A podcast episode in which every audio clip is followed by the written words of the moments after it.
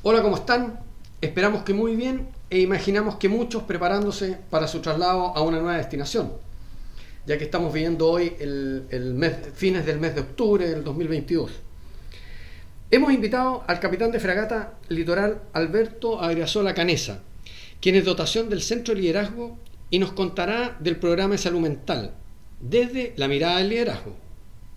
El comandante Agriasola Ingresó a la Escuela Naval en 1997, egresando como guardiamarina litoral el año 2001. Sus años como oficial de marina los efectuó embarcado en capitanías de puerto y gobernaciones marítimas hasta el grado de teniente primero.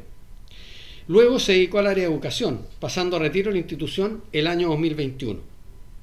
Entre sus estudios, posee un magíster en liderazgo de la Universidad Andrés Bello, además un magíster en educación en la Universidad San Sebastián y actualmente es alumno de la carrera de psicología en la Universidad Andrés Bello, misma universidad donde es docente en la asignatura de liderazgo. Hola Alberto, muy bienvenido a Revista Marina. Muchas gracias, eh, encantado de poder compartir esta experiencia interesante post pandemia. Oye, mira, me, me, enteré de que estaba en ejecución un programa de salud mental y me interesó mucho el tema porque no solo vivimos en un mundo bastante agitado. Tengo la, o sea, perdón, no solamente un mundo bastante agitado, tengo la, suerte de compartir clases eh, con gente joven, eh, incluso eh, actividades deportivas, y en ocasiones uno ve, y no voy a decir que en forma rara, sino que es muy común hoy en día eh, gente con problemas de separaciones, eh, problemas de salud, económico, eh, etcétera. Por ello, me interesó mucho el tema este de que me comentaron de programa salud mental, que entiendo que se llama salud mental positiva, así que lo primero que te voy a pedir es que nos aclares el nombre, pero te voy a traspasar ahora el timón porque quiero que nos cuentes de qué se trata este programa. Bueno, efectivamente esto nace post pandemia, a todos no hizo mucho sentido porque lo vivimos. O sea, después de toda la vida, de no haber hecho un, alto en nuestras vidas, ¿cierto? Y haber tenido este momento de ocio, que fue desde algunas miradas muy positivo, desde otras muy negativo. Eh, la reincorporación a la rutina normal, al parecer, causó efectos en todos, esto transversal a todas las generaciones. Eh, entonces, en base a eso, eh, producto también de, la data que se ha generado y, que se ha publicado, eh, la institución... ¿Data está en la Dirección General del Personal? No, básicamente el INE. El INE siempre está ah, publicando data en el fondo en cuanto a materias de autolesiones, suicidios, de salud mental. Y como la institución es una muestra representativa de lo que pasa afuera, nos llamó la atención y, y, vimos qué podíamos hacer, qué estrategias hay, ¿cierto? Desde el liderazgo, con, el, con el ánimo de ofrecerle a, alguna jefatura o a las personas clave en una repartición alguna herramienta para poder abordar a esta persona que estaría eventualmente con alguna observación a su ánimo. Eh, bueno, les podría compartir aquí, tengo data en el fondo eh, asociado a esto además, ¿cierto? relacionado a autolesiones y suicidio. Acá tenemos fuentes desde la Organización Panamericana y Mundial de la Salud. El año pasado publicó eh, un número muy interesante, por ejemplo, que cada 40 segundos se suicida una persona en el mundo. En Chile, la realidad es bien compleja porque hay estadísticas que dicen que cada 11 personas, 11 personas cada 100.000 se suicidan en Chile. Tenemos el cuarto lugar en Latinoamérica, según la Organización Panamericana de Salud. El primer lugar, lamentablemente, y esto quizás no es muy conocido, pero es en, adultos mayores, hombres mayores de 70 años. en los suicidios. Sí. Mayores 70. Mayores 70, siempre. Y la verdad que aquí... Eh, Eso sí que es correcto. Y la experiencia respecto, nos hemos entrevistado con las personas que participan de esto, están involucradas, eh, por lo general lo ocultan en atención a las condiciones que está esa persona, su entorno las enfermedades, la verdad que no, no, no le ponen causal de muerte, muerte el suicidio. Pero efectivamente hay, el primer lugar es adultos mayores, hombres eh, sobre 70 años, de hecho. Es el dato yo, en lo personal habría pensado, y yo creo que muchas personas, eh, al igual que yo, eh, habrían pensado de que era gente joven. Yo habría dicho menores de 30, pero me, llama la atención. Correcto. El segundo lugar, sí, efectivamente, entre 20 y 29 Y ya ahí es preocupante porque eh, el fuerte de nuestra institución es mm. gente joven. El tercer lugar, entre 30 y 47, y ahí se prenden todas las alarmas, porque ahí estamos todos metidos. Desde los alumnos hasta el alto mando, que está, todo. Hay temas de proporción igual interesantes, porque cada cuatro hombres, una mujer se suicida. Interesante porque el último censo arrojó que hay más mujeres que hombres. Entonces, interesante que el hombre, o sea, en proporciones es preocupante, ¿cierto? Luego, y las formas más comunes, ahorcamiento, armas de fuego y envenenamiento. Entonces, esto sumado a la, alta cantidad de licencias que hay en, y lo colapsado que está el sistema de salud eh, mental eh, afuera, eh, nos llamó la atención. Entonces dijimos, ¿qué podemos hacer? Bueno, investigando, nosotros dimos con dos, básicamente, herramientas interesantes. Una son los primeros auxilios psicológicos, que es una cartilla que dicta la H, la Asociación Chilena de Seguridad, básicamente que está orientada no para especialistas en el área, sino que, por ejemplo, a profesores, bomberos, eh, gente de las Fuerzas Armadas, en el fondo, que tengan alguna herramienta para poder abordar a una persona que está complicada. Y además con eso, nosotros encontramos un programa de salud mental norteamericano que se llama Mental Health Continuum. Y la traducción era salud mental positiva. ¿Por qué positiva? Porque la salud mental es una actividad y eventualmente existe está la forma positiva y la, parte negativa. Entonces, esto la idea es que se mantenga positiva, ¿cierto? Ahora, una, una, consulta para que la, la, gente que está escuchando no piense que está enfocado solamente desde el punto de vista del suicidio, esa es una estadística, pero aquí estamos hablando salud mental, o sea, eh, eh, eh, y la mente cuando está, y por eso se habla positivo, porque cuando la mente está cargada negativamente, evidentemente eso me afecta en problemas de salud múltiples, no, no, no necesariamente llegar al suicidio, pero en problemas de salud, y además después los problemas los trasladamos a la casa y finalmente terminamos lo que decíamos inicialmente, separaciones y con todos los problemas paralelos que trae, que traen los hijos, etcétera. Correcto, o sea, esto, esto es una escala, esto va creciendo. Y por ejemplo, así como usted decía, el tema que no todo es autolesiones o suicidios. Hay problemas, por ejemplo, mucho más cotidianos y conocidos como la ansiedad. Y la ansiedad básicamente, ¿cómo se produce? Es anteponerse ante situaciones que van a ocurrir, ¿cierto? Y por eso siempre el llamado de vivir el presente y no tanto en el futuro porque genera ansiedad.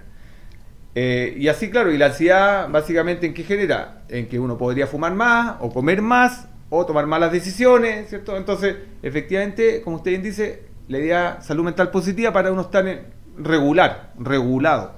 Equilibrio mental. Equilibrio mental.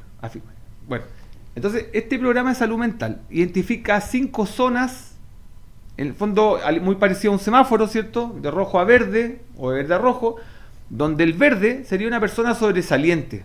Y una persona sobresaliente sería una persona alegre, energética, con alto rendimiento, motivado, potenciado, resiliente. ¿ya? Esa es como la persona ideal, ¿cierto? Y efectivamente uno con esa característica puede ver una persona que tiene un buen desempeño personal y profesional. Luego esto se va degradando, ¿cierto? Me imagino que hay exámenes para medir todo esto, ¿no? Sí, justamente. Hay exámenes, hay siempre hay un abordaje desde la entrevista o desde lo neuropsicológico, de, neurológico, ¿cierto? Hay una mirada desde la, o sea, esa aproximación puede ser desde una entrevista y esa es la labor del psicólogo y otra mirada desde la ciencia y la biología, ¿cierto? Que lo haría el psiquiatra con exámenes médicos y la neurología. Bueno, este color verde, ¿cierto? Teníamos esta persona sobresaliente, luego tenemos el amarillo que es el sobreviviente. Y acá interesante porque son rasgos que todos hemos vivido. ¿Cómo sería una persona en amarillo? Sobreviviente, una persona preocupada, nerviosa, irritable, cansada, con problemas de sueño, distraído, ido. Y aquí se prende la alarma porque todos hemos estado en esa situación y es correcto. Sí. Porque eventualmente uno puede estar, y en el mundo ideal verde, pero ¿qué pasa? Que todos estamos expuestos a vivir situaciones complejas, en el fondo un taco, una pelea, cualquier cosa, ¿cierto? Un endeudamiento, que uno salga rápidamente de esta zona verde y llegue al amarillo por lo menos al amarillo. Y finalmente hay un estado que es rojo, que se llama en crisis. ¿ya? Y esta persona es muy ansiosa, con bajo ánimo, absentismo, que esta persona que está pero no está, o sea, que está de cuerpo pero no de alma, exhausto, mal sueño y variaciones al peso. Acá interesante porque para los norteamericanos es pérdida de peso. Curiosamente para el chileno pues, se producen los dos efectos, gana peso o pierde peso. Y eso es lo que contábamos que efectivamente muy asociado al tema de la ansiedad, ¿cierto? Bueno, entonces, ¿qué es lo interesante de esto? La primera pregunta, reflexión, uno tiene que preguntarse respecto a uno mismo. ¿Tengo la capacidad de identificar esa, esos rasgos en mí? Luego, muy importante, ¿cierto? desde la ayuda, en la oficina o en la casa, ¿tengo la posibilidad de identificar esos rasgos en mi compañero de trabajo o con las personas que yo me relaciono? Entonces aquí nos damos cuenta, ¿cierto? En este mundo individualista muy centrado en el teléfono, donde se hace necesario generar instancias para poder reconocer esos rasgos en personas. Bueno, entonces, y acá, hecho esto, hay varias soluciones para poder abordar. Entonces, básicamente tenemos este semáforo de tres colores. ¿Y cuál es la idea? Centrarse en la gente que está en amarillo. El, consulta, para determinar para hacer la determinación eh, en una repartición en un buque de la, situación que hay en, la organización. Eh, ¿Ustedes hacen exámenes? ¿Quién toma el control de esto en la institución? ¿La Dirección General del Personal hace exámenes a, las diferentes personas, las entrevistas, esto que tú mencionabas, los exámenes médicos? ¿O son los, los, jefes de reparticiones los que dicen, oye, tengo aquí una situación y necesito por favor que me ayuden? ¿Cómo se genera el, el programa? Perfecto. Bueno, el programa en qué consiste? Básicamente esto que yo les contaba nosotros lo vamos a conocer de varias formas, ¿cierto? Y las instituciones que han, sido, que han estado interesadas, han hecho la demanda, luego básicamente el programa consta de tres etapas. Primero, al equipo directivo se le hace una inducción de este programa. ¿En qué consiste? Esto del semáforo, verde, amarillo, rojo, perfecto. Luego, este mismo equipo directivo, que básicamente está el, jefe, el condestable, ¿cierto? El, el, equipo directivo, que en el fondo se entiende como la cabeza de la organización, le da una tarea. Ellos tienen que identificar los personajes claves en una repartición. Y acá es interesante porque con ese apellido no significa que son los jefes o los más antiguos. Esta gente que de alguna forma influye en el resto. Y aquí entra el enfermero, el peluquero, el cocinero, la secretaria, ¿cierto? Todas estas personas que por, su grado de actividad o por su personalidad, el, capitán del equipo fútbol, etcétera, tiene, influye sobre el resto. Y en ese sentido, es el primer, la primera etapa, identificar a estos personajes claves. Luego, la segunda etapa, nosotros hacemos un taller donde le enseñamos a estos personajes clave. ¿En el centro de liderazgo? En el centro de liderazgo, idealmente, claro. También hemos ido a bordo. Dependiendo del número, la idea es que sea acá para sacarlo un poquito de su, de su día a ah, día. Y se hace este taller donde damos a conocer esto. La verdad que el, tema es de apreciación. O sea, la idea es hacer campaña a esto. O sea, que, esté difundido para que todo haya una conciencia de, de que dónde está uno uno se refleja, donde uno se identifica y finalmente, si, si no se genera esa instancia, generar instancias. Cafecito, en el almuerzo, en reuniones, ¿cierto? Eh, para poder identificar estas características, ¿cierto? Que no necesariamente tienen que estar todas presentes, basta que haya un par, ¿cierto? O una, para generar esta estrategia que en el fondo a continuación le voy a comentar, que básicamente es súper simple es generar una instancia de conversación, un espacio de poder liberar, en el fondo, estas ideas o pensamientos que están dando vuelta a la cabeza. Correcto. Y finalmente, la tercera etapa, se hace una charla, una conferencia, un taller, a la votación completa para que todos hablemos el mismo idioma. Entonces, ¿en qué consiste básicamente? Aquí efectivamente identificar estas zonas del semáforo, básicamente estar todos siempre alerta del que está al lado, ¿cierto? Y aquí en ese sentido, por eso la mirada desde el liderazgo, porque no es una tarea solamente del jefe, sino que el líder, ¿cierto? Esta persona con la iniciativa, que está preocupado, el que, el que se da cuenta y hace algo, ese es el líder, ¿cierto? El que, el que, el que actúa ante una situación, está todos preocupados de todos. Entonces esto es en 360 grados. Luego, ¿cuál es la técnica que nosotros enseñamos? Aquí entran los primeros auxilios psicológicos con una mezcla de coaching ontológico, que básicamente es enseñamos a conversar con las personas. Y eso hay una estrategia. Entonces, básicamente, uno, generar un espacio adecuado, generar el espacio la instancia de conversación. ¿Por qué? La cabeza funciona, ¿cómo funciona? Muy parecido a una olla de presión. Tenemos una olla de presión que con el fuego, ¿cierto? Se levanta presión y necesita una válvula de escape. Si tiene una válvula de escape, una válvula de presión, perfecto, por ahí sale el vapor. Si no está, esa olla explota. Luego, nuestra cabeza, ¿cómo funciona? Nuestra cabeza, al igual que la olla, cuando se llena de pensamientos, ideas, problemas, se llena. Y, como, y si no está esa válvula de escape, revienta literalmente. Y uno dice, ¿pero cómo revienta? Bueno, ahí es cuando el cuerpo somatiza, ¿cierto? Y podemos identificar dolores de estómago, dolores al colon, tensión en los hombros, somatizaciones, alergia, que uno dice, hoy el desodorante, que el perfume me marcó, bueno, todo ese tipo de cosas, caídas de pelo, todas esas son, son reacciones del cuerpo que está eh, en el fondo generando a raíz del estrés. Y ahí también el estrés tiene un nombre, ¿cierto? El estrés hay positivo y negativo. El estrés es ese estado que tenemos para poder reaccionar ante una situación, que puede ser bueno, ¿cierto? Porque nos va a permitir sobrevivir, o puede ser malo en el tiempo porque nos genera esto, ¿cierto? Que ahí sería estrés negativo. Entonces, ¿cuál es la idea? Primero, estar todos preocupados de todo. Ese es el primer mensaje. ¿Por qué? Porque la salud mental es importante y ya vimos las consecuencias que podría tener. Luego, generar estos espacios de conversación. ¿Por qué? Porque básicamente esta cabeza que se llena de ideas, de pensamiento, ¿cómo libera un poquito eso? Conversando. Y aquí nosotros en fondo que enseñamos a hacer estos instructores, estas personas claves, a conversar. Es un poco lo que vemos en las películas, cuando vemos las películas americanas, eh, ese grupo de personas sentados en un círculo, cada una contando sus dramas, eh, al término la gente aplaudiendo, estamos, está eh, lo mismo, exactamente lo mismo. Es exactamente... un poco llevado a ese, a ese, a ese ámbito. Exactamente lo mismo. Y entonces aquí nos damos la, importancia de ese espacio, ¿cierto? Y aquí, bueno, los principales enemigos, el teléfono, ¿cierto? Que eh, la verdad que en el tiempo, eh, no en todos, pero es tendencia que todo en tiempos libres se individualiza mucho en el teléfono y se han perdido un poquito estos espacios de conversación. La, conexión humana. Correcto. Entonces, bueno, básicamente enseñamos a conversar. Hay técnicas de enseñar que básicamente, si te pregunta, enseñamos que lo más importante en una conversación es la, la escucha, y aquí una analogía súper bonita, que en el fondo por eso tenemos dos, orejas y una boca para escuchar el doble de lo que hablamos. Y, la, y, y las preguntas. Cómo yo genero una conversación en base a preguntas. Las preguntas tienen que ser abiertas. Hay preguntas abiertas y preguntas cerradas. La pregunta abierta invita a reflexionar. Y por eso la idea es indagar y claramente es una tarea a largo plazo. Por eso también nuevamente la conexión con el liderazgo. El liderazgo son soluciones a largo plazo. Luego si uno identifica una situación en alguien, quizás no con una conversación bastará, va a tener que haber un acompañamiento en el tiempo, ¿cierto? Donde se genere un vínculo de confianza y finalmente poder quizás abordar esa problemática.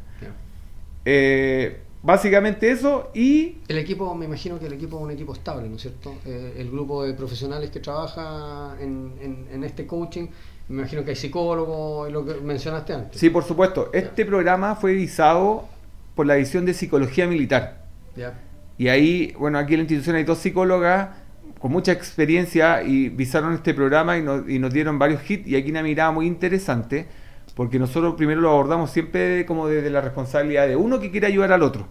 Pero hay un tema súper importante, interesante, que si, si, le parece podemos repasar, que qué pasa con el autocuidado. Porque efectivamente en una, en una repartición, en una institución, en una oficina, podría haber una muy buena, un muy buen ambiente laboral y, y, condiciones ideales para trabajar. Pero ¿qué pasa con lo que pasa en la casa? ¿Cierto? ¿Qué pasa después del horario de trabajo? Cuando yo estoy estudiando en forma expertina, estoy entrenando, estoy preparando algo, tengo problemas económicos. Entonces son, eh, eh, son temas que son ajenos a la oficina y finalmente uno... Que se traen igual a la oficina. Correcto. Y, y que uno sí puede hacer algo por uno mismo.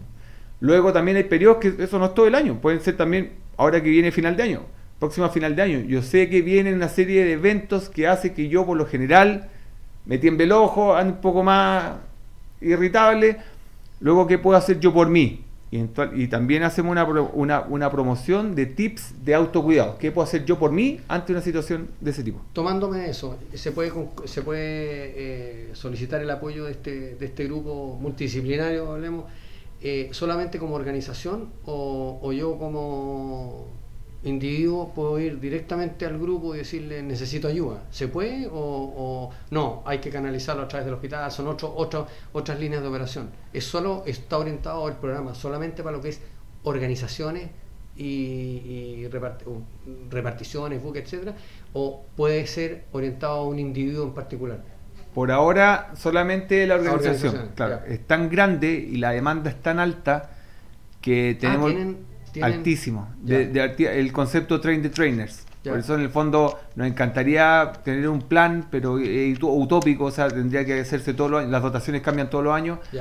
Y, y, o sea, tenemos un público objetivo, ¿cierto? Que siempre esta brecha que existe entre las escuelas eh, básicamente gente joven, más o menos 30 años, y ese es nuestro público objetivo, pero eh, básicamente, claro, cómo funcionamos a, la fecha en base a demanda y la verdad que ha sido, hemos tenido todo el año actividades con todo tipo de reparticiones, civiles, eh, hospitales, educacionales, con todo tipo de giro. De, Ok. Ya Alberto, oye, te agradezco un montón tu tiempo eh, habernos aclarado el, programa este de salud mental positiva. y la próxima, la próxima reunión, y te voy a invitar a esa reunión porque eh, va, vamos, va a venir la, la teniente Ángela Chilling y el tema que vamos a conversar es resiliencia.